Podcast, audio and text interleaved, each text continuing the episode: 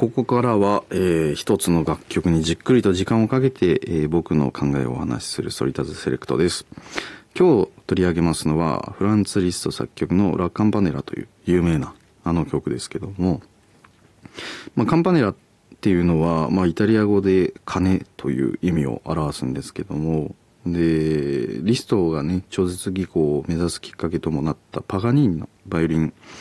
えー、作品からね、ラッカンパネラっていう主題を用いられて編曲をされて、えー、ピアノソロ版になったのがこの、えー、ラッカンパネラですね。で、この曲って本当に独創性の強さから、まあ本当に編曲だけではなくて、リストのオリジナル曲ともされていたり、いろんな作曲家が影響を受けて、えー、まあ、いろんな作品を用いたり、バリエーションにしたりとか、えー、残しているんですよね。金っていうのがやっぱ本当にキーワードで、で、リストが知っていた金の種類っていうのがやっぱ、この演奏をどううまく作っていくかっていうのが鍵だと思うんですよね。例えば今回リサイタルでも僕弾いたラフマイナフの練習、レリュードの、えー、鐘。うん、あれなんかもロシアのロシア正教の鐘っていうのがイメージされたりするしコンチェルトの2番ラフマイノフの。あれも冒頭からね、ちょんちょんちょんちょんってこう出てくるし。やっぱこう大きい鐘なのか小さい鐘なのかそれかそれとも平和を象徴する鐘なのかまああとは継承みたいなこう危険を、うん、教えてくれる鐘なのかとかいろんな種類の鐘があるので、で鐘このカンパネラの鐘っておそらく最初の冒頭はちっちゃい、えー、鐘の種類なのかもしれないしでもしかしたら何時だよっていうお知らせの鐘なのかもしれないし、まあ、そういうふうにこういろいろなアーティストが弾かれるからこう聞いてる側としてもあれですよね。あのあこの人の鐘ってどういう鐘をイメージしているんだろうかっていうことも想像しながら聞くのも楽しいしね。うん。僕は最近弾いてないけどまあデビュー版のアルバムで僕もカンパネラ入れたんですよね。まあ、その時の理由っていうのは、まあ、いくつかあるんですけど、まあ、まあ、有名だから、キャッチーだからっていうのは、まあ、一番大きいんですよね。まあ、たくさん知ってもらうためにも入れようと思ったし、あとちょうどロシアで勉強してたっていうのもあったんで、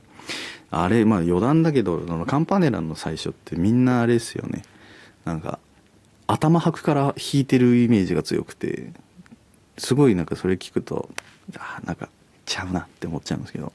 パンパンパンタンタンタンパンパンパンでこれじゃなくそうじゃなくて実は裏拍から始まってるからパッパッパッパッパッパッタッタ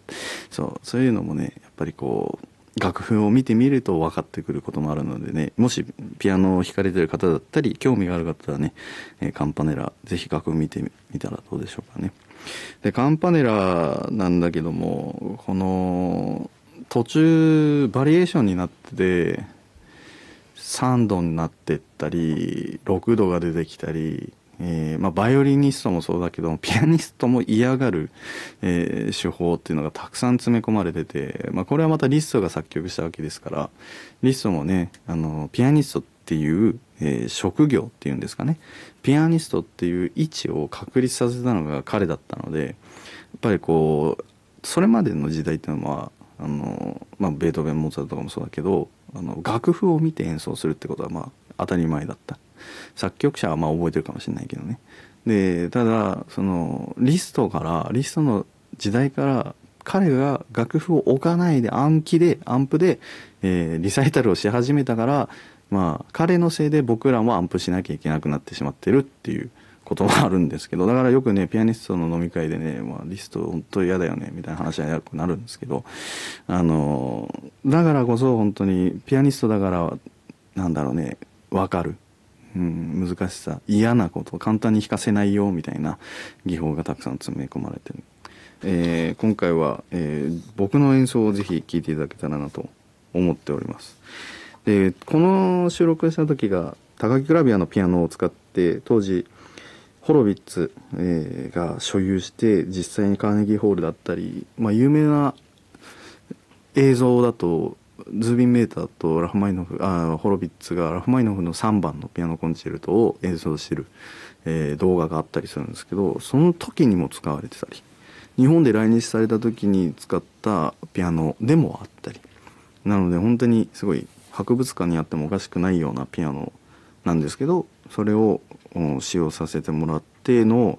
えー、収録だったんで、まあ、非常にちょっと個性が強すぎるピアノなので、あの、今の僕とは全くちょっと違う、うん、系統の音色だしまあ正直言うと誰が弾いてもホロビッツのに近い音ホロビッツ系統の音になってしまうから、ま